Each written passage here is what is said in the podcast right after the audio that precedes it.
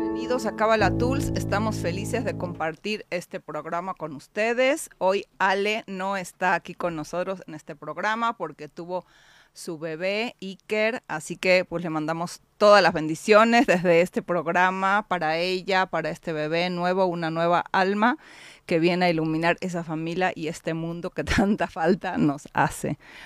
Estamos muy contentos de acá recibir a Fer en este programa. El programa de hoy, el título del programa es El amor en los procesos de salud. Si quieren hablar del programa, hacer alguna pregunta, el teléfono es 55 52 62 1300 extensión 1414 y si quieren mandar un mensajito de WhatsApp, también puede hacer las preguntas por WhatsApp. El teléfono es 55 61 00 74 54. Esos son los teléfonos de la Ciudad de México. Si hablan de fuera, de otro país, tienen que poner más y 52 porque es el, la característica para hablar directamente a México. Y bueno, pues bienvenida Fer a Cabala Tools otra vez. Ay, sí, me y encanta. tú te presentas. Hola, ¿cómo están? Yo soy Ferromo. Gracias, mi vale querida Ale. Seguramente nos está escuchando. Qué, qué gozada ese bebé. Le mandamos muchos besos desde aquí. Nada, feliz de estar aquí otra vez, regresar con ustedes y hablar un tema tan importante como es el amor en los procesos de salud.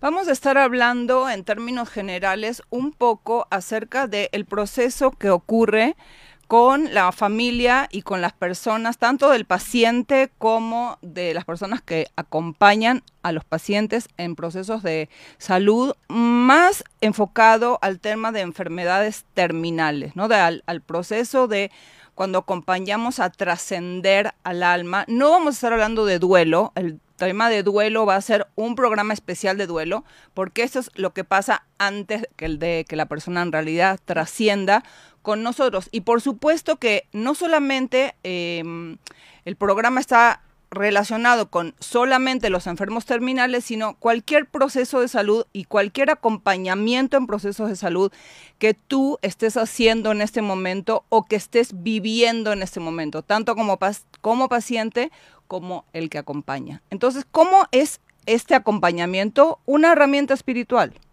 A ver, yo creo que el acompañamiento, el amor, es una herramienta espiritual que te hace entender que cada quien tiene su proceso.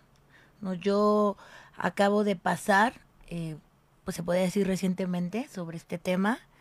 Mi mamá le detectaron en septiembre cáncer, ¿no? En cáncer terminal.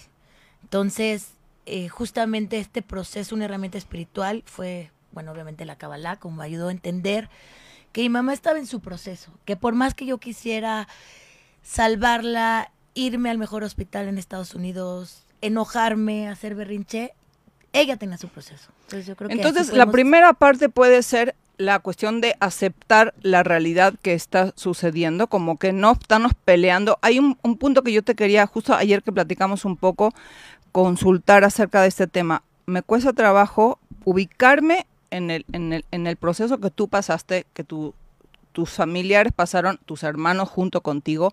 ¿En dónde es, cómo le haces para tomar la decisión de decir, ok, ya no se trata de salvarla, ahora se trata de acompañarla, ¿no? Ahí yo creo que, que apenas eh, nos dimos cuenta, o, o, hablo de manera particular, sí. como hasta diciembre. La verdad es que ya que ves que ya no hay vuelta atrás, que ya no hay nada, empiezas a, a verlo. A ver, yo ayer te platicaba y tú estuviste en el proceso muy cerca a mí, mm. gracias. Entras en, en un túnel, en un proceso que ni tú tienes todas las respuestas, y que la gente espera de ti respuestas, ¿no? En el buen sentido, la gente que te acompaña, la gente que te ama, la gente que quiere estar para ti. Y, y a la vez es un jaloneo, es empiezan a entrar muchas inseguridades, muchos miedos. ¿Cuáles son los miedos que te entraron en ese momento? Obviamente. ¿Cuáles bueno, son los monstruos a los que los uno se enfrenta? Es, pues, ¿qué pasa si se muere? Así, con exacto. esas palabras, ¿no? Que uno de mis maestros me va a regañar que no es que se mueran, es Trasciende, que sí, exacto. Pero ¿Qué, bueno, ¿no? ¿Qué pasa? ¿Qué pasa cuando ella no esté más en este mundo físico? ¿Qué, qué pasa con ese agujero para ti, ¿no? O sea, sí. me imagino que hay parte de los miedos que tienen que ver con tu proceso y parte de los miedos que tienen que ver con el proceso de la persona que está en enfermedad. 100%. Por ejemplo, a mí algo que me, bueno, que me sirvió mucho obviamente la cábala, las herramientas que tenemos y también poder haber hablado con mi mamá en este ese tema, ¿no? Yo el cáncer, para los que no sepan, mi mamá le diagnosticaron el 24 de septiembre cáncer, fase 4 y con metástasis. Y ahí fue donde un, me acuerdo que un amigo de mi esposo, eh, platiqué con él, él había tenido cáncer, ¿no? Y me dijo, ¿cómo quisieras ser tú si tuvieras cáncer? Sea, como ponte los zapatos de los demás. No eres pobrecita la hija, sino también la, mamá lo que está viviendo. Esa parte creo que hay que resaltarle, es muy importante, ¿no? Porque, claro que todos somos un poco egoístas o muy egoístas, como lo querramos ver. Y muchas veces lo que sucede es que tú no estás poniendo en los zapatos de la persona que está padeciendo o poniendo el cuerpo para lidiar con la enfermedad. Eso no quiere decir que la enfermedad sea solamente del paciente. La enfermedad es de toda la familia y todas las personas que están alrededor. Sin embargo, el centro del escenario, el líder, el autor, digamos, o el protagonista de la situación debe de ser la persona que está pasando por la enfermedad. Yo creo que es la enfermedad. Es la enfermedad, claro, qué curioso. sí, estoy de acuerdo contigo. y si se ponen a ver, obviamente, se, empiezan a hacer unas redes de amor y unas tribus impresionantes. Y yo alcancé en esos momentos, me acuerdo, yo escribí todo, ¿no? Algún día leeré esos escritos, cada día iba escribiendo lo que iba pasando eh, en, en mi familia, con mi mamá, conmigo misma. Estabas haciendo el, el, el journaling, el journaling como herramienta para lidiar con la situación o es algo que haces normalmente? No, normalmente lo hago, creo, creo en eso y aparte como sí quería yo que así como hubo gente que estuvo para mí, digo, Dios no lo quiera, pero para cuando alguien pase por estas situaciones, yo poder estar y, y decirles, oye, no tienes que tener todas las respuestas, no tienes que contestar todo, y también se vale llorar y también se vale seguir tu vida, ¿no? Porque a veces es un jaloneo muy fuerte. Eh, de hecho, yo hubo muchas personas que estuvieron conmigo que no las conozco en persona, mm. que hablaba con ellas, que fueron mi contención, que habían tenido ya cáncer, que habían perdido ya familiares de esta enfermedad. Entonces se hace una red y te van explicando cómo es el cáncer, porque el cáncer es una enfermedad que nunca sabes qué pasa, que nunca sabes que puedes tener diagnósticos no tan positivos y con tratamientos piensas que van a ser positivos y te das cuenta que no, ¿no? Depende cómo es. Entonces, a partir de ahí, ir entendiendo, ir entendiendo cómo la, en la medicina, la más común, la quimioterapia, que con Gaby, la pariente, yo le decía la medicina mágica, ¿no? Porque no quería ponerle esa... Connotación negativa. Exactamente. Entonces, cómo sus células, tanto las negativas como las positivas, también las ataca. Claro. Y ver a, en este caso, mi mamá, verla tronada cuando recibe esa medicina era fuerte. Ahora voy a regresarme a, primero a la pregunta que hicimos antes. Eh, ¿Cuáles eran los miedos, los monstruos que a ti te visitaron en esa situación? Uy, muchísimos. O sea, te puedo decir los primeros, ¿qué va a pasar? ¿Qué va a pasar? Eh, ¿Hacia dónde vamos? Ya llegó la hora de despedirme en este plano de mi mamá. Eh, el diagnóstico, el, pronóstico. El diagnóstico. Yo era muchas cosas, como muchos temas médicos, me, volví eh, como una médica, yo me gusta meterme, informarme. Yo, como les he platicado, además soy fiel creyente de la medicina cuántica, de la cábala, de la metafísica, de más allá. Entonces yo me echaba buenos debates con los doctores, de que les decía, porque mi mamá cuando le dan el diagnóstico, que primero me lo dan a mí, es de tres a seis meses de vida sin tratamiento. Entonces le digo, pero es que tú no eres Dios. O sea, sí, pero no eres Dios. Y, el tema de la esperanza, ¿no? Como decir, bueno, pero sí existen los milagros, pero sí podemos romper las estadísticas porque los doctores se basan en estadísticas, ¿no? Entonces, no, para los doctores eres un, número. Exacto. Eres un número, no es. Exacto. En este caso, mi mamá es Beatriz Bracamontes y no les importaba, era un número y, de verdad que estoy, estoy segura que los doctores querían a mi mamá, pero era un número.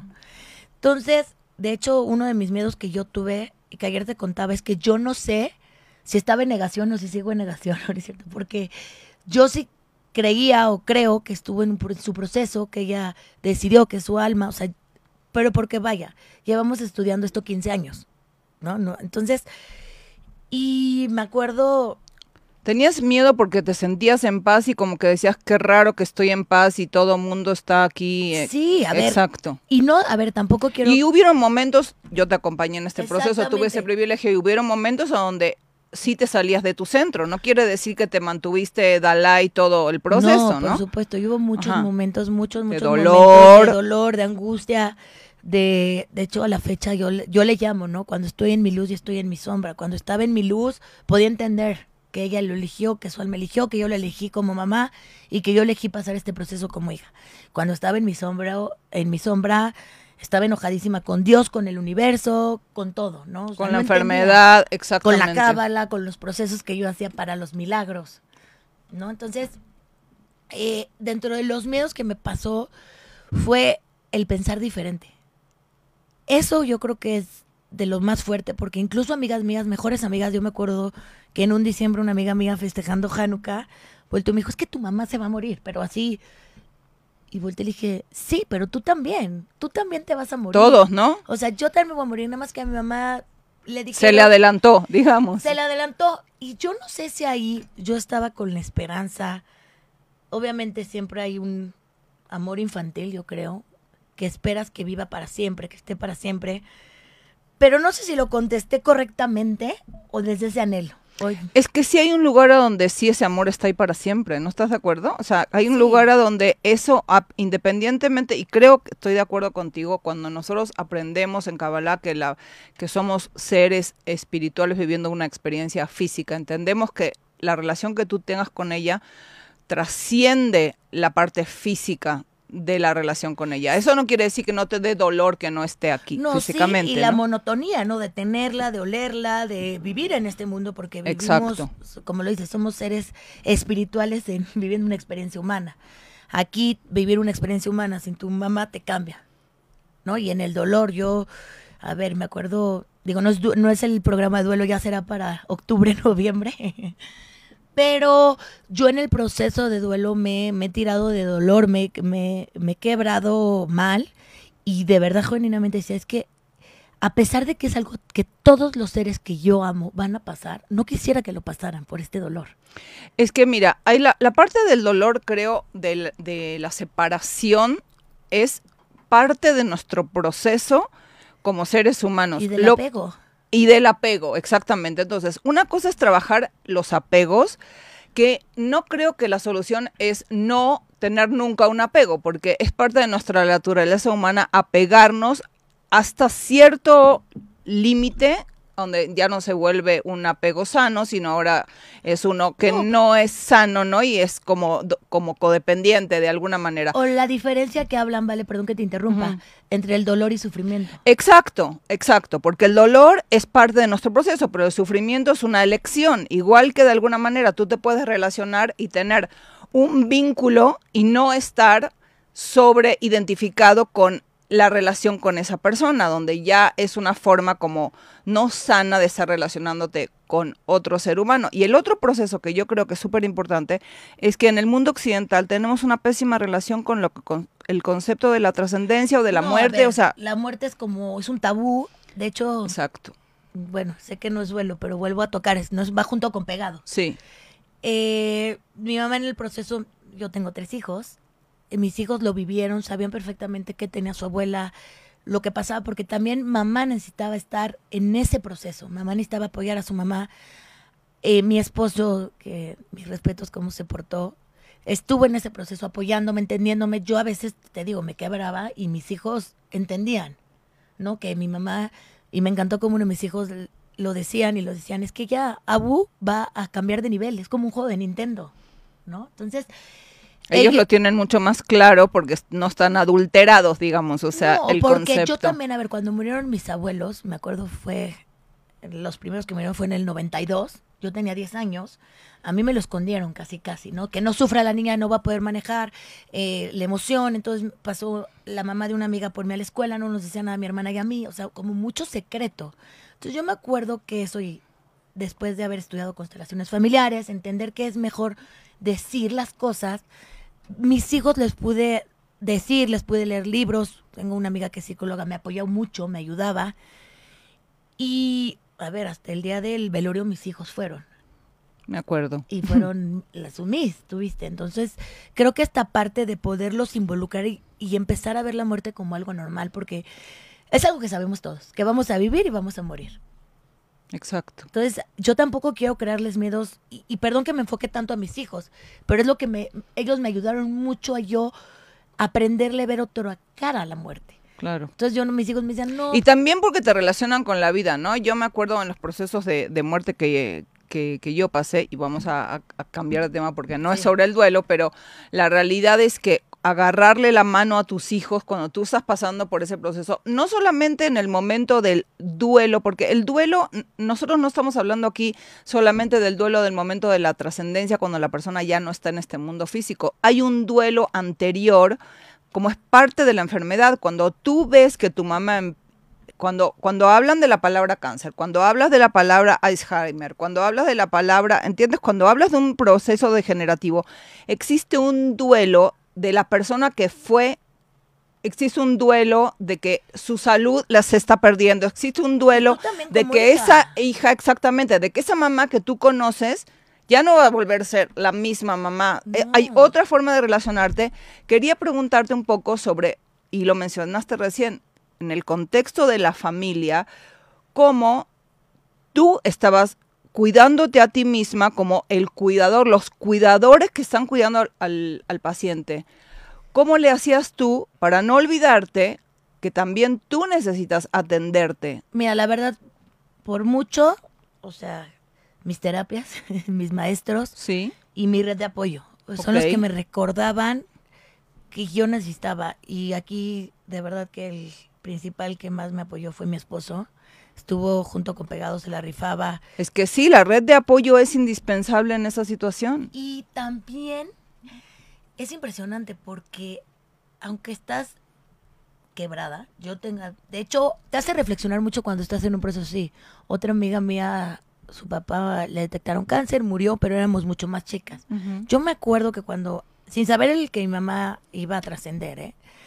me acuerdo que le escribí y le dije, discúlpame porque no estuve como me hubiera gustado estar y cómo pudiste tú siendo una niña con este proceso, ¿no? Yo hoy me levanto de mi cama o quiero salir Le escribiste esto a tu a mi amiga. amiga, a mi amiga, ¿no? Entonces me dice, no, no sé qué, divina, la, la adoro.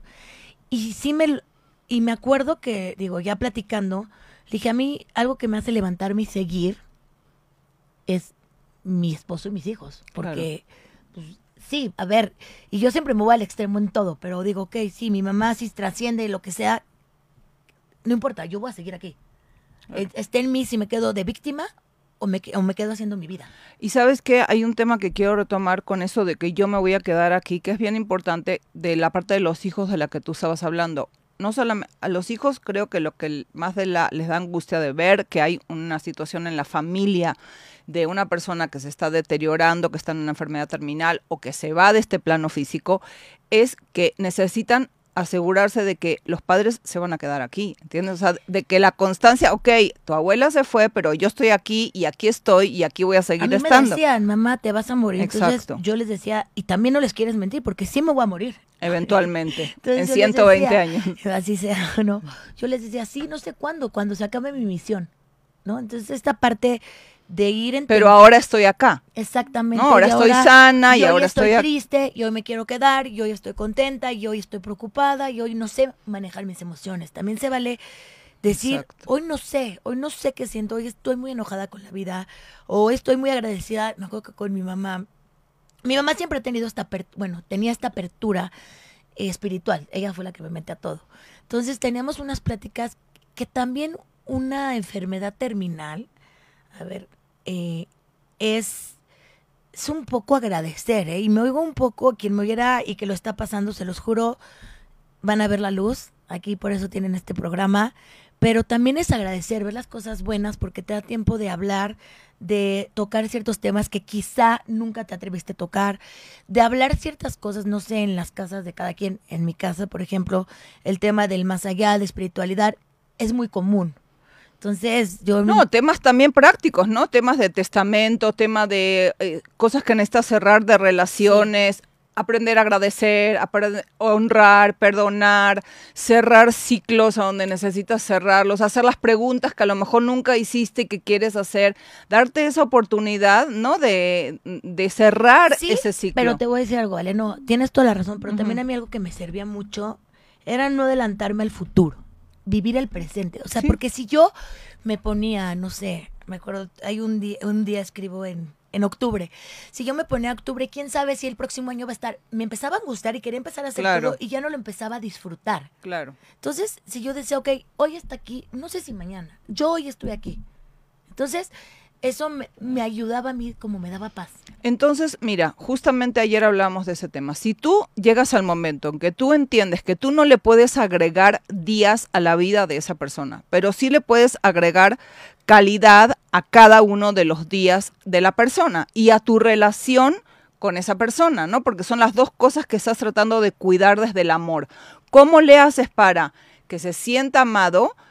¿Cómo tú utilizas el amor como una herramienta espiritual? Porque cuando tú estás dando, en realidad estás recibiendo, ¿no? O sea, esta parte como que, como que nos expliques cómo viviste tú ese proceso y qué eh, herramientas prácticas puedes compartir de cómo le hacías para que su calidad de vida sea mejor en el momento en que era el último momento o las últimas semanas o los últimos meses en acompañarla a ella en ese proceso. a, mí, a mí me costó, te digo, no todo es miel sobre hojuelas, ni todo, ni todo lo que brilla es oro. A mí me costó, me costó entender que, que ella quizá ya no quería tomar más tratamientos, quizá ella a mí me acuerdo. Y es importante respetar esa decisión. Y mira que yo soy una persona muy apegada, muy apegada que yo lo llamaba, no me daba por vencida. Ahora entiendo que ya mi mamá estaba sufriendo mucho, ¿no?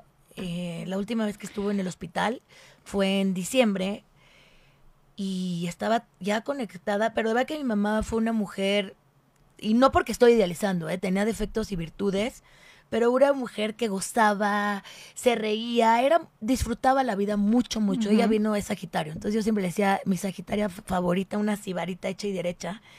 Y cuando yo la vi pegada al oxígeno 24/7, ahí entendí que eso ya no era mi mamá. Mi mamá ya no podía, que yo ya, no por mi egoísmo o mi apego, porque yo creo que somos tres hermanos, de los tres la más apegada ya era yo. No en el sentido sentimental, sino la más aferrada a su vida, de que quería que viviera era yo. ¿No? Mi hermano un poco más frío y asertivo. Yo siempre he dicho que él siempre fue muy asertivo al pronóstico.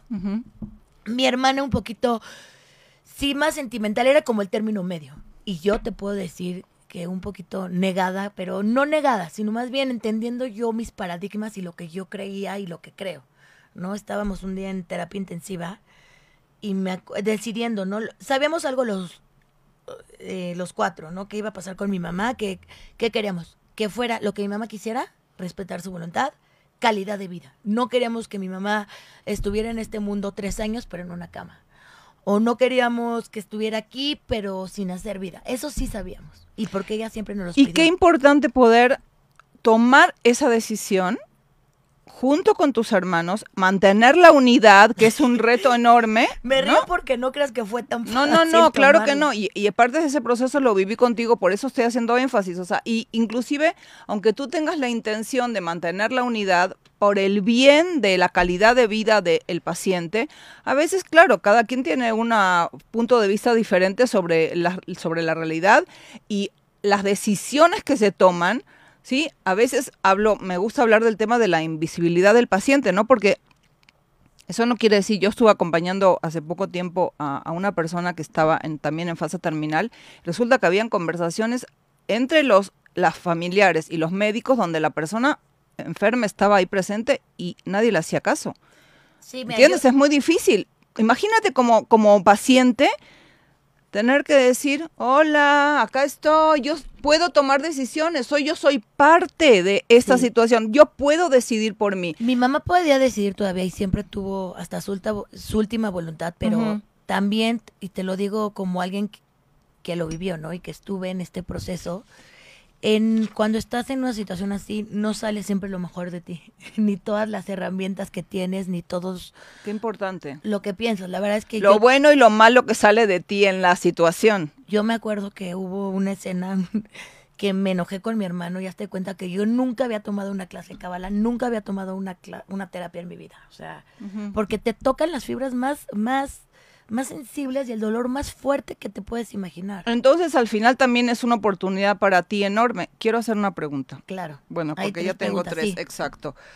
Eh, Rogelio dice, algo importante es hablar de la frustración, tanto del enfermo como de las personas que cuidan. ¿Cómo trabajar sin incomodar? 100%. Gracias, Rogelio, por tu pregunta. La verdad es que sí, la frustración que uno siente, yo, una técnica que yo saqué de la frustración, ayer lo compartía con Vale, yo corro. Entonces, el último grupo de amigos al que yo les conté que estaba pasando por esto, yo y mi familia, fue a ellos, porque ahí era mi burbuja era mi burbuja, nadie sabía nada, yo ahí podía como aclarar muchas ideas, entender y, la, y podía ir yo ir trabajando la frustración y algo que me mantenía y me recordaba era que si yo estaba frustrada cuando yo podía salir, cuando yo tenía movilidad, cuando yo podía tomar decisiones, cuando yo tenía tres hijos sanos, era que mi mamá estaba en una en una como, como él está diciendo, imagínate la frustración de la persona que está poniendo el cuerpo al padecer justamente la enfermedad, que es el foco, ¿no? Que uno no debe de perder el foco de que, ok, yo te estoy acompañando, pero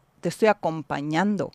Y él es tú el centro del escenario y el que tiene que tomar las decisiones y la responsabilidad que eso implica. También yo creo que la toma de decisiones, tanto para el paciente como para la familia, es difícil. ¿Cómo tú lidiaste con el tema de toma de decisiones? Mira, yo algo que nos sirvió mucho es que mi mamá estaba en sus cinco sentidos y podía decidir. Y yo creo que de, las pocas cosas que, que pudimos mantener en sintonía mis hermanos y yo es que mi mamá decidiera.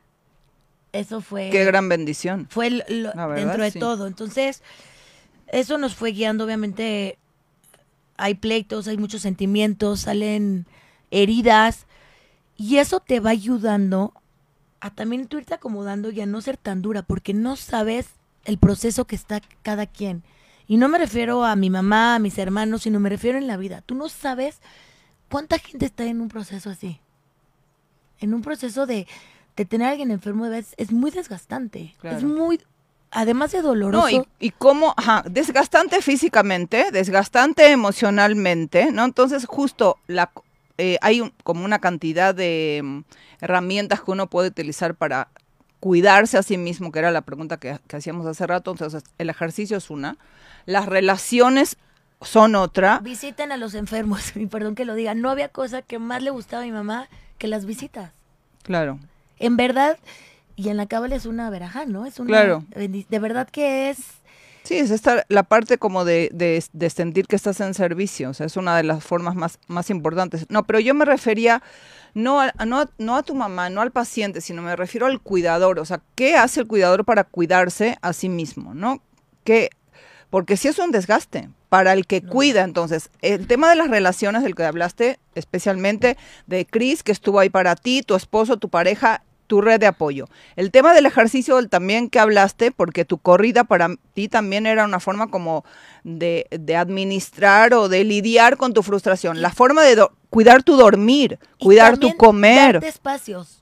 Darte espacios en el sentido de que puedes estar pasando por un mal momento, pero te puedes reír también. Exacto. Puedes estar... Qué importante es eso, ¿no? No hace falta que seas triste y deprimido para honrar la enfermedad de la persona. Y, y, lo digo porque yo creo que he sido de las primeras que veo a alguien que esté en un duelo y digo, ay, ¿cómo? ¿Cómo se fue con las amigas, no? O sea, ¿cómo el juzgamos, juzgamos, sí. Y dices, oye, no sabes que en ese momento yo en todo lo de de la enfermedad y el duelo, digo, ya sé que no es de duelo, pero sí decidí como empezar a cuidarme, dejar de comer, o sea, como ciertos alimentos para ya no, porque ya mi cuerpo estaba hecho pomada. No, y qué bueno que lo dices, porque muchas veces cuando uno está, especialmente en los contextos de hospital, comes mal, comes cualquier cosa, comes a deshoras, comes, ¿no? O sea, lo que sobra, lo que hay, lo que encuentras, y, y al final la alimentación es bien importante para poder mantenerte estable. Yo creo eso es básico yo no era una persona que pidiera ayuda, al contrario, creo que era yo como, ay, ¿cuántas preguntas tenemos? Sí, Creo no, que no, tenemos no, que exacto, empezar. sí, sí. Y ahorita Acaba, ah, no, acaba. que pidan ayuda, la verdad. Exacto. Y también te voy a decir algo, un mal, porque no me gusta idealizar nada, de que todo fue fenomenal, pero un mal del mexicano o la mexicana es que estamos, lo que necesites cuando quieras, aquí estoy. Y realmente te vas a dar cuenta que cuando empiezas a pedir ayuda, eso no es verdad. O sea, ves que eso no es verdad el cuando... no, es que, ¿qué crees? Tengo que ir con no sé qué. O sea, qué, qué duro, ¿no? es bien duro. Y también entender que ellos están en su proceso. Exacto. Y cuántas veces tú no lo hiciste así.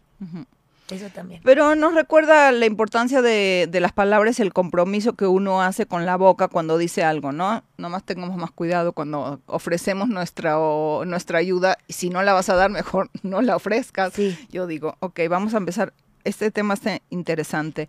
¿Cómo podemos afrontar cuando tu familiar se niega a morir? Nunca le hemos dicho que tiene cáncer porque se va a deprimir, pero le dan unos dolores espantosos y aún así dice que le da miedo morir. Mira, Daniela, gracias por tu pregunta. Yo, mi consejo con alguien que, que su mamá tuvo cáncer es, seguramente ya lo sabe, su alma ya lo sabe. Exacto. Yo sí se lo diría, sé que es un tema delicado.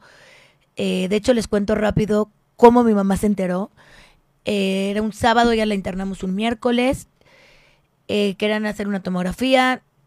Todo el mundo me dice la tomografía, pero sus hermanos, sus amigas. Y me habla el doctor y me dice, Fer, acabo de ver la tomografía de tu mamá. eh, y pues tiene cáncer, tiene un tumor enorme que es más grande de la mitad del pulmón. Yo, fum, hazte cuenta que me cayó un balde de agua.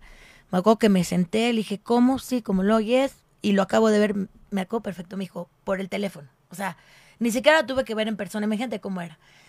Le dije, ok, me dijo, para que le avises a tus hermanos y a tu papá. Le dije, ok, ya colgué. Le digo a, a mi esposo, estaba abajo. Le dije, amor. Y empecé, em- le fui y le dije. Empezó a llorar y yo le decía, tranquilo, va a estar bien. ¿Sabes? Como, yo me puse como en modo superviviente. Entonces, ya él me decía, no. activo, en activo. modo activo hay que resolver. Y ahí me empezó él, de verdad, como ayudar a, a tomar buenas decisiones. Era la comida de una de mis mejores amigas de 40.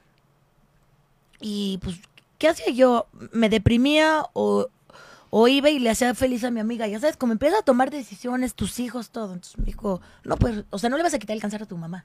Es que suena muy fuerte, pero tú no le quitas el cáncer. Entonces ya le- les hablé a, mis, a mi hermano, a mi hermana y a mi papá, les dije, mi hermana estaba en el hospital con mi mamá, le dije, salte del cuarto, vamos a hacer un conference. Y todos, ¿qué? Que, que obviamente empiezan como a olerlas, que, que se va el internet, ya sabes, o sea, un caos. Les dije y silencio total. Y yo, bueno, están ahí todos y ya, obviamente, pues, cada quien sus reacciones. Eh, le escribo al doctor, ya saben mis hermanos, puedes escribir en el chat, teníamos un chat y decimos, bueno, ¿cómo le vamos a decir a mi mamá? Era, te les repito, era sábado, entonces yo tengo un colega oncólogo que puede ir mañana a verla. Le decimos sí, pero no queremos que le diga él, queremos decirle nosotros. Algo importante en esta situación es que mi mamá, mi abuelo materno, la gran adoración de mi mamá, también muere de cáncer. Entonces mi mamá el cáncer ya lo traía como un fantasma enorme. Eh, Que normalmente, voy a hacer un paréntesis, los re- se repiten los patrones, ya hemos hablado aquí de podar el árbol genealógico, las enfermedades son enfermedades que, que Se repiten. se repiten en las familias, por eso tratamos de justamente escuchar a nuestro cuerpo y lidiar con lo que nos toca lidiar para no pasárselo a las próximas generaciones, como dice Jung y también Freud, o sea, lo que uno no, no hace conciencia consciente se transforma en destino, entonces tratamos de lidiar con lo que nos con lo que tenemos que lidiar en nuestra vida justamente para que eso no suceda. ¿Sí? Entonces, justo regresando, te digo, a la pregunta de Daniela, entonces mi mamá, llega el oncólogo, que en teoría no le iba a decir nada a mi mamá, ¿qué pasa? Que llega y le dice, hola, mucho gusto, soy el oncólogo tal. Mi mamá dijo, ¿cómo? O sea, mi mamá, no, o sea, como yo les decía, tenía cáncer, pero no era tonta, o sea, ¿no? O sea, iris guariris, y ahí mi mamá, yo voy entrando al cuarto cuando está el oncólogo, mi mamá una cara panicada, pero nos sirvió, nos sirvió tener información antes porque yo llegué como cool, diciéndole, mano, fue el cáncer de hace 20 años, o sea, como tratando de poco a poco. Entonces, Daniela, lo que voy es, si puedes, díganle, porque los dolores que sienten, digo, gracias a Dios no los he sentido, pero yo me acuerdo, mi mamá, le, le ponían morfina a mi mamá y aún así sentía dolor. Yo tengo dos cosas para agregar al tema de, de Daniela. Estoy 100% de acuerdo contigo. La gente intuye qué es lo que está sucediendo. Hay una parte de su alma que obviamente lo sabe. De hecho, desde el punto de vista de la Kabbalah, cuando tú te vas a elevar o cuando vas a trascender de este mundo, 30 días antes empieza el proceso de separación de tu cuerpo y tu alma. Entonces, obviamente hay cosas que están sucediendo en eh, a, nivel físico y a nivel espiritual contigo que tú puedes ir percibiendo. Entonces, es importante, siempre yo creo que los monstruos de, de- lidiar con la imaginación son muchísimos peores que los que de lidiar con la realidad. Entonces, es la oportunidad de hablar con las personas que tienen que pasar por estos procesos de enfermedad y de trascendencia, tener la oportunidad de hablar con sus familiares, tener la oportunidad de hacer cierres, tener la oportunidad de perdonar, de aceptar, de... Y de ellos quitarse el miedo a la muerte. Eh, y el otro tema que iba a decir es eso, justamente, es hablar de este tema, que son dos temas totalmente diferentes. Uno es decirla lo que tienes que decirle desde nuestra recomendación a, eh, los, a, los, a los familiares que están pasando por enfermedad. Claro que cada quien conoce a su familia y tomará las decisiones que crea que son convenientes, Sí. pero esto es lo que la literatura dice en psicología, en tanatología, en cuidados paliativos y en nuestra experiencia al mismo tiempo. Y por otro lado, es la ventana de toda la familia de poder aprender a lidiar con el tema de la muerte, que la realidad, vuelvo a repetir, creo que es un tema muy complejo con el que no sabemos lidiar. Nosotros lidiamos desde chiquitos con, con muerte, con, con, con trascendencia, porque se te muere la tortuga, eh, se- eh, tu perrito también trasciende, tu gatito también trasciende. Tenemos una amiga que su gatito acaba de trascender, le mandamos muchísimos beso abrazos, besos, ajá, y, y muchísima compasión y misericordia para su proceso. Cada tenemos y estamos a cabo una relación, entonces también hay un proceso de dejar y Me- de duelo, una frase que etcétera. a mí me encanta y que la agarré mucho. Normalicemos estar mal. Exacto. Normalicemos Me decir encanta. un día, estoy que me lleva la fregada, estoy pasando por Triste. esto. Me duele Sí, ¿no? y lo también- abrazo y, y lo se abrazo. vale. Y Daniela, rápido, nada más para acabar. Si quieres, bueno, que te den mi teléfono, feliz. Hay muchísimos tanatólogos que te van a, a llevar de la mano, porque no solo el tanatólogo va con el familiar, sino también con la familia. También. Y eso te va a ayudar Eso es importante, reconocer que hay especialistas, cualquier terapeuta en general te puede ayudar, pero también existe la tanatología, existe la gente especialidad en tema de cuidados paliativos, esto, otras personas exactamente, que por su experiencia se vuelve especialista. Me encanta, hay un dicho de, de Karen Berg que siempre decía que en realidad nosotros pasamos por procesos difíciles en nuestra vida para luego poder tener la empatía de poder ayudar a otras personas a pasar por esos mismos procesos. Es una razón por la que estamos aquí. Exacto, ok. Patty pregunta. En el libro de Brené Brown, una tanatóloga, dice que los enfermos en la etapa final piden perdón. En mi caso pasó igual y yo lo pedí. ¿En tu caso fue similar? Fíjate, Pati, gracias. La verdad es que sí, obviamente uno, el miedo no anda en burro, dicen. Entonces yo me acuerdo que sí, con mi mamá le dije, te pido perdón, a pesar de que la relación con mi mamá era buena, pero le dije por cualquier cosa que haya pasado. Y, y eso te lleva a acercar de verdad a unas pláticas increíbles, Profundas. Profundas. Me acuerdo mi mamá. Te libera, le, ¿no? tu- le tuvieron que transfundir sangre y yo, eh, me, me acuerdo que parte de la alimentación que cambié es porque yo quería estar la mejor posible para ella Mm. me empezaba a nutrir bien, a tomar vitaminas. Y me acuerdo que ahí me dijo, porque le decía, mamá, es que ¿por qué no? En, en esta, pues yo sí me quebré. También les voy a decir algo, cuando tengan a alguien enfermo, muéstrense como son.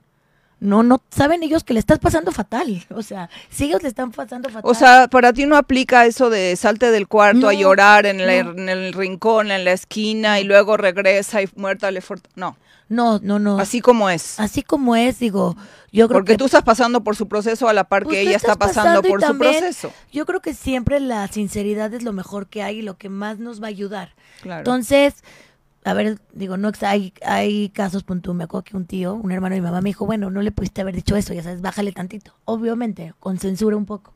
Pero, o depende de la relación, sí, ¿no? pero te ayuda, me acuerdo que mi mamá me dijo, Fer, te voy a poder cuidar más esté donde esté, que ahorita. Entonces, hay cosas que hoy, que ya estamos casi a seis meses de que trascendió mi mamá, cuando estoy en mis días más malos, digo, ah, me está cuidando más y está cuidando a mi hermano y a mi hermana y a mi, mi papá y a mis hijos. O sea, como que me lo imagino en todos lados. Pero volviendo a la pregunta de acerca del perdón, tú sí le pediste perdón, o sea, ah, creo que el perdón tiene como dos vías, ¿no? Una parte donde uno pide perdón eh, y también perdona, ¿no? Al mismo tiempo, ¿no? A ver, te digo, y no es porque no estoy idealizando la relación con mi mamá, pero nuestra relación era muy buena. No había. No, o sea, no me había dejado de hablar mi mamá o no la veías. O sea, no. Pero claro que siempre abarcas, como cuando yo me confesaba, ¿no? Yo soy católica, que iba con el padre y le decía por todos los pecados. No sé cuáles los catálogos, pero. Los que, no, los que, los que veo y los que no veo, los que sé y los que Sí. no sé, los que Entonces, claro conozco y los que no conozco. Claro que pides perdón. Claro. Ok, me gusta esa pregunta. ¿Cómo separar de Carlos la, cómo separar la delgada línea, el darte la, darle la calidad de vida a tu paciente y cuidados paliativos y el no so- que no solo lo vea con lástima por estar desahuciado? Mira, yo creo que. y Sí es perdón, una línea delgada. Es una línea muy delgada, pero esta parte que ellos deciden, ¿no? Mi mamá, algo que nos hizo firmar, cada vez para, para que lo sepan, cuando tú, si alguien nos está escuchando que no quiere tener ni que la conecten ni eh, respiración artificial, con que llegues y le digas a la ambulancia, quiero muerte voluntaria, ya lo saben, ya no tienes que firmar nada. Eso lo aprendimos, aunque en el hospital mi mamá nos, nos hizo firmar, ¿no? Mi mamá sabía que ella no quería forzar la vida, ella así le llamaba. Eh, cuidados paliativos eran bienvenidos. Y en este proceso de cuidados paliativos, yo no sé si voy a contestar tu pregunta, Adelina, yo creo que es Carlos. Carlos, perdón, un poco. Eh, mi mamá cuando ya le llega el momento de trascender, yo no estaba en México. Y me acuerdo perfecto que me levantan, que la podían de inmediato meter en emergencias, iba quizá a vivir unos días más, si le daban suero. Y me acuerdo que mi hermana me dijo, oye, no te preocupes, podemos, o sea, esto... Mi hermana obviamente es de un lugar de amor y protegiéndome, ¿no? Yo estaba fuera de México y le dije, no, no me esperen. No por mi egoísmo de quererla ver con vida, voy a hacer que ella sufra. Entonces esa delgada línea es ver cuáles son tus sentimientos y cuál es el verdadero bienestar. El verdadero Sacarte a ti del centro del escenario, ¿no? quitarte, quitarte a ti, quitarte la idea de, Tu agenda. de tu agenda y quitarte la idea de sí pensar en que ya no va a estar en esta vida. No alargar, perdón que lo digas bien fuerte, pero no alargar su muerte. Exacto. en lugar de su vida. Nosotros confundido, confundimos alargar su vida con su muerte. Yo creo que la pregunta, o sea, está un poco difícil, te voy a decir por qué, porque habla del tema de la lástima. Yo creo que la lástima al, al que tú transmitas o que no transmitas o que la persona que está en situación de que está a punto de trascender sienta o no sienta, depende mucho de tu relación con la persona y la relación que los dos tengan con la muerte, porque cuando uno entiende que, que la trascendencia, perdón, no muerte, que, que el trascender es parte como de la graduación de este mundo físico y entonces pasas a otro nivel y a otro estado, no existe el concepto de la lástima. La lástima tiene que ver a lo mejor con, porque la lástima es como entendido como la victimización de la situación. Yo creo que más bien tendríamos que entender como reforzar el concepto de que la relación con la persona no tiene que ver con esto que es el plano físico. Y claro, sí hay un punto a donde está pasando que la persona sí está sufriendo, entonces tú le estás ofreciendo los cuidados paliativos que puedas ofrecerlo justamente para que no esté pasando por ese sufrimiento, pero eso no tiene por qué implicar que es lástima por estar desahuciado, porque la lástima implicaría como decir, no acepto que esta persona ahora va a pasar a otro plano, o sea, ya acabó de Es que estar en creo- este y mundo perdón físico. Que te interrumpa, vale. Sí. Yo creo que la lástima es tapada por un, un poco por la culpa, También. ¿no? Como, ay no, o sea, empiezas a hacer las cosas porque no quieres, sino por, por la culpa. De Por- mantenerlo aquí vivo Sí, en este entonces, estado. Ahí esa parte es ser tal cual como eres, ser sincera con tu con tu paciente y también que te vea, vuelvo a lo mismo, enojada, triste, que también le yo le deseo mucho a los que me les tocó acompañarme en el proceso, que yo es que sí me enojé con mi mamá, es que sí hice esto, es que sí le reclamé. Pues sí, porque somos humanos y porque tengo sentimientos y porque eh, también entendía muchas cosas. Claro. Tú entendías lo que a ella le estaba pasando y ella también entendía lo que a ti te estaba pasando. Y eso también refuerza la relación. Mi mamá me acuerdo que llegaba y en el hospital me decía, es que Fernanda, cuando se esperaba de mí, ¿no? Me dice, es que tú, tú no entiendes, o sea, tú estás preocupada por mí, pero yo soy la que lo tiene. Entonces, esas cositas y esas pláticas me fueron dándome cuenta que la que le estaba pasando más mal era ella, no yo. Estaba poniendo el cuerpo. Sí. Las dos le están pasando mal, pero ella está poniendo el cuerpo y eso lo hace diferencial. Ser demasiado soberbia para yo quedármelo. Pues sí. Mira, aquí me encanta la, la pregunta que está haciendo Abelina. Tuve cáncer y era incómodo que mi familia me trataba como inútil. ¿Cómo hacer entender a la familia que tampoco soy un bulto? Híjole, esa Abelina y de verdad que es bien importante porque eh, claramente cuando sabemos o cuando te dan un diagnóstico, cuando alguien eh, te enteras de que está enfermo, lo quieres cuidar y tratar con pincitas y hacer todo, y es peor, es contraproducente, ¿no? Empezás a, tratarlo mal. Eh, vuelvo a lo mismo, se, un poco con lo que contesté, tratarlos lo más normal posible. Eh, mostrarte lo más natural. Yo creo que el amor nunca, nunca, nunca miente y es la mejor respuesta. Yo creo eh, que lo que puedo agregar a, a esta pregunta es de las dos partes, primero, el que es el paciente debe de poder decir qué es lo que necesita oye, yo estoy sintiendo que me están tanto como bulto, no me están tomando en cuenta, yo sí quiero tomar las decisiones. Mi mamá decía eso, decía, oiga, chico, espera, Exacto, espérame tantito, ¿no? No soy un bulto, no soy una inútil, ok, esto sí no lo puedo hacer, pero esto sí lo quiero hacer yo por mis propios medios, ¿no? Como que hablar honestamente desde el punto de vista del paciente y desde el punto de vista del cuidador, la pregunta clave es, ¿qué necesitas de mí? No, no es aportar lo que yo creo que tú necesitas, es preguntar, a ver, ¿tú quieres que te ayude en esto? ¿Te parece bien? ¿Te parece buena idea? ¿Quieres que te ayude en esto? ¿Cómo te puedo ayudar? ¿Cómo te puedo ser útil? No asumir que tú sabes qué es lo que el otro necesita, porque en realidad no sabemos qué es lo que el otro necesita y cómo lo puedes ayudar. tú sabes qué necesitas. Tú estás pasando por demasiadas cosas a la vez. Total. Eh, hay unos pasos de sanación que me gustaron, no es honrar, agradecer, ¿no? Antes de que la persona trascienda. Perdonar que nos Agradecer, perdonar y despedirse, ¿no? O sea. Digo, a veces esto de la despedida yo, vale, lo dejaría abierto, digo, obviamente. Siempre mejor, yo le pondría despedida en el momento que lo veas, ¿no? Porque nunca sabes cuándo va a ser. Ella se refiere en el libro, me gustó el libro, es un libro de Miriam Israel que, que se llama Abrazar hasta el último aliento que me gustó y, ella dice como que en el momento que tú ya sabes que la o que está la persona en los últimos momentos de su trascendencia, darle la mano y decirle está bien, como soltar tu, tu apego, ¿entiendes? Está bien que trasciendas, está bien conmigo, no, ¿ves? Porque muchas veces, justo lo hablaste tú con tu mamá, ¿no? O sea, cuando tú eres una persona que está muy apegada, muchas veces sí sucede que las personas no trascienden porque los que estamos aquí los estamos jalando, ¿no? Como que no das espacio a que el otro se suelte y creo que a eso se refiere el tema de la despedida, ¿no? Como darle la oportunidad no primero, no de perder la oportunidad de concluir pendientes que tengas con esa persona, pendientes emocionales, pendientes físicos, pendientes de todos los tipos y aceptar, creo que despedirse también es un, un acto de tu eh, eh, conciencia, ¿no? Donde tú estás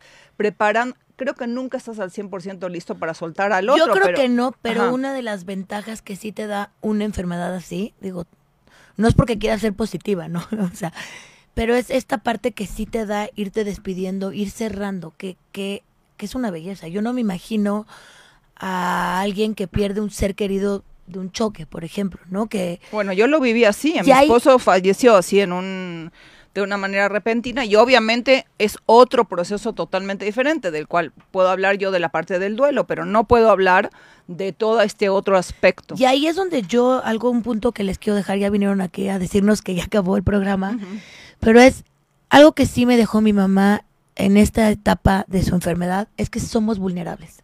Quedamos las cosas por sentado, quedamos las cosas por hecho. Yo te puedo decir que soy mejor persona desde el 22 de septiembre del 2023, 2022. A mí me encanta lo que estás diciendo porque creo que una de las grandes herramientas de la Kabbalah es poder ver lo que alguien consideraría como una maldición. Wow, mi mamá se murió. Y al final, Digo, tampoco quieres que te saques eso en la lotería. No, pero sí, pero sí lo ves como una, al final, con, como una experiencia de crecimiento. Exactamente. O sea, ya que lo tienes, lo abrazas, ¿no? Pero tampoco te quieres sacar eso en la rifa. Y otra cosa que quiero eh, destacar que es importante es que cuidar también es una forma de decirle a alguien te quiero, es una forma de mostrar tu amor, que no solamente... Fíjate que yo, grandes muestras de amor o grandes amigas o grandes amigos se me quedaron a partir, como en septiembre fue un parteaguas en mi vida. La gente que estuvo de corazón realmente, no solo conmigo, cuidando a mi mamá, o sea, cuidándome a mí, aunque no estuvieran presentes, desde la distancia se puede. Ahí te das cuenta de, decir eso, de una forma te quiero. Claro. Es bien importante. Y hay una técnica hawaiana que se llama oponopono, no sé si la conocen, pero a mí me gusta y creo que puede también ayudar en esta situación. Tiene que ver con enmendar, con limpiar, ¿no? Y, y es, como digo, lo siento, perdóname, gracias y te amo, ¿no? Y bueno, creo que que sí viene al caso, y quería hacer una cita de San Agustín que me encanta, dice, la muerte no es nada, yo solo me fui a la habitación de al lado. Y bueno, así podemos ver la muerte. Para, para el próximo programa que trabajemos el duelo, creo que esa es la manera en cómo la podemos ver. Creo que justo los procesos de acompañar a alguien en el momento de trascender están muy relacionados, como tú muy bien decías, con cómo vemos la muerte, cómo la experimentamos nosotros y cómo la vemos para alguien que nosotros queremos. Y ahora sí que cierro el programa como lo empezamos, sobre todo entendiendo que cada quien elige su proceso. Así es. Bueno, nos viste y nos escuchaste por Radio 13 Digital y aquí estamos eh, felices de haber compartido el programa contigo. Por favor, comparte este programa con otras personas que sabes que estás pasando por una situación parecida a esta y estamos felices de haber recibido a Fer otra vez en el programa. Muchas gracias. La semana que viene tenemos a Ale otra vez en vivo. Gracias por haber estado con nosotros de alma a alma.